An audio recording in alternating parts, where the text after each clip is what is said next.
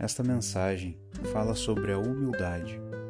Ela direciona os nossos pensamentos, orienta as nossas atitudes diante dos nossos irmãos, independente do setor ou do lugar aonde estamos inseridos. Para melhor compreender, vou colocar um glossário com algumas palavras que não são habituais de nós utilizarmos. Amealhar quer dizer juntar, acumular. Mancheias, um punhado, a mão estar cheia. Feição, maneira de fazer algo. Rojas, inchar, elevar. Chavascal, terra improdutiva, lugar sujo. Fulcro, ponto de apoio. Acredito que com essas palavras a mensagem, além de bela, ficará muito mais fácil de compreendermos.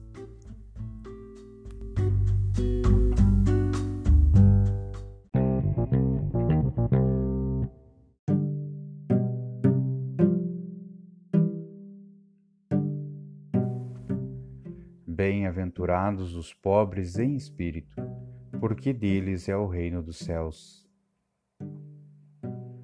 humildade de espírito.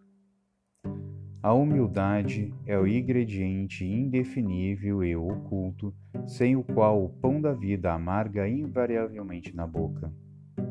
Amealharás recursos amoedados e mancheias, entretanto, se não te dispõe a usá-los, edificando o conforto e a alegria dos outros, na convicção de que todos os bens pertencem a Deus, em breve converterás em prisioneiro do ouro que amontoaste, erguindo, assim, a feição de teu próprio cárcere.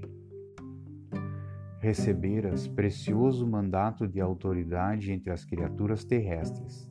No entanto, se não procuras a inspiração do Senhor para distribuir os talentos da justa fraternidade, como quem está convencido de que todo o poder é de Deus, transformar-te-ás, pouco a pouco, no empreiteiro inconsciente do crime, por favoreceres a própria ilusão, buscando o incenso a ti mesmo na prática da injustiça.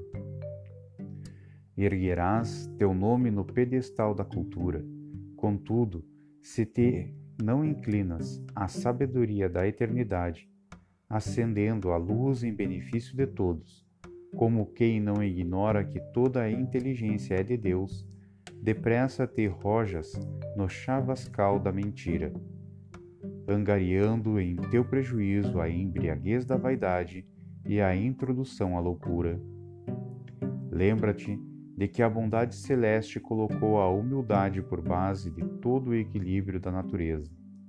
O sábio que honra a ciência ou o direito não prescinde da semente que lhe garante a bênção da mesa. O campo mais belo não dispensa o fio d'água que lhe fecunda o seio em dádiva de ventura. E o próprio sol, com toda a pompa de seu magnificente esplendor, embora fulcro na criação, converteria o mundo em pavoroso deserto, não fosse a chuva singela que lhe ambienta no solo a força divina. Não desdenhes, pois, servir aprendendo com o Mestre sublime, que realizou o seu apostolado de amor entre a manjedoura desconhecida e a cruz da flagelação, e serás contado entre aqueles para os quais ele mesmo pronunciou as inesquecíveis palavras: Bem-aventurados os humildes de espírito, porque eles mais facilmente se descerrarão as portas do céu. Revista O Reformador, junho de 1959, na página 140. E também no Evangelho por Emmanuel, comentários ao Evangelho segundo Mateus, por Francisco Cândido Xavier.